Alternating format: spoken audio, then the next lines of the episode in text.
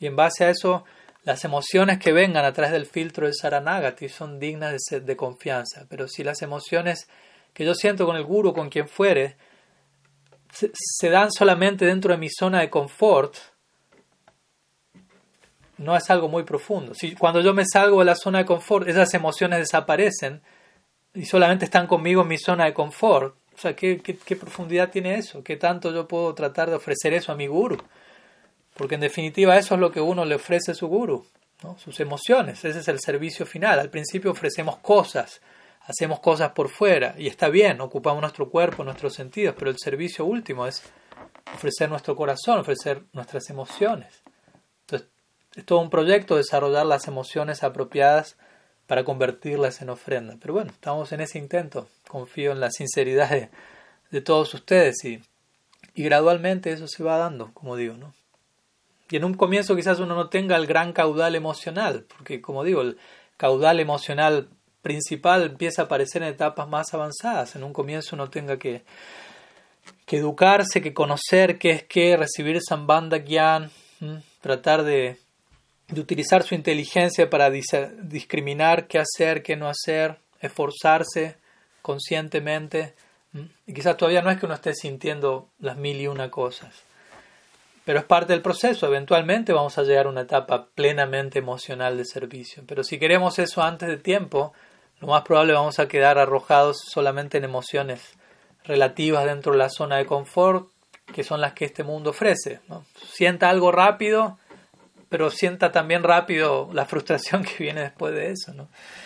Entonces tenemos que, ser inteligentes en ese sentido y entender como cada etapa y los síntomas de cada etapa para, para saber qué esperar de cada etapa y saber qué esperar de nuestra situación presente y no sobreidealizar lo que debería estar pasando con nosotros en este momento, porque quizás estamos esperando que pase algo que va a pasar en Baba Bhakti. Y si no pasó todavía, me frustro y me desanimo y digo, uy, no, no está funcionando la práctica. No, sí está funcionando, simplemente uno no llegó, uno, uno no llegó a la etapa que, que, va a llegar eventualmente y uno está esperando un síntoma que todavía no, no tiene que llegar. Y hay que ser paciente, ¿no? También no estoy diciendo que uno no va a sentir nada, pues entonces me dice, no siento nada, obviamente también hay algo ahí que ajustar. algo tenemos que sentir, ¿no? Al menos partamos por lo que Mahaprabhu dijo en el segundo verso del Sikshastakam.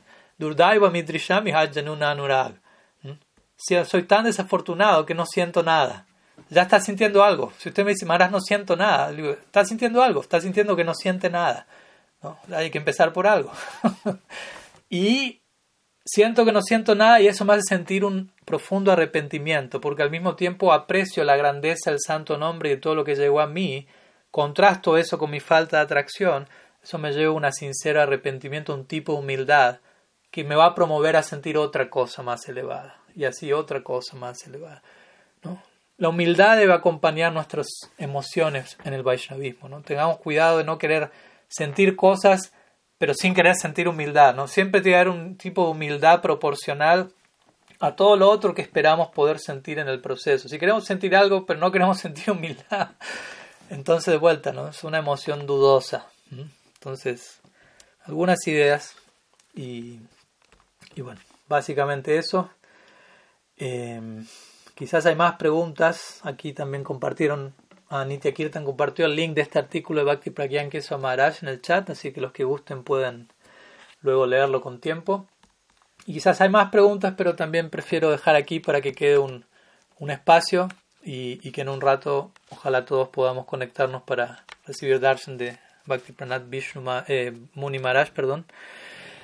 Y nos estaremos viendo en un rato. Más tarde también con una conferencia de Silatipurari Maharaj y mañana también con otra serie de charlas. Así que muchas gracias, eh, Kriparam Prabhu, y todos los devotos también por darme la posibilidad, el permiso, las bendiciones para compartir algo de Harikata. Ojalá haberles podido servir de alguna u otra manera. Srila Gurudev ki jai, Sriman Mahaprabhu ki jai, Sri Harinam Sankirtan ki jai, Gaur Bhakta Vrinda ki jai, Gaur Premananda Haribo.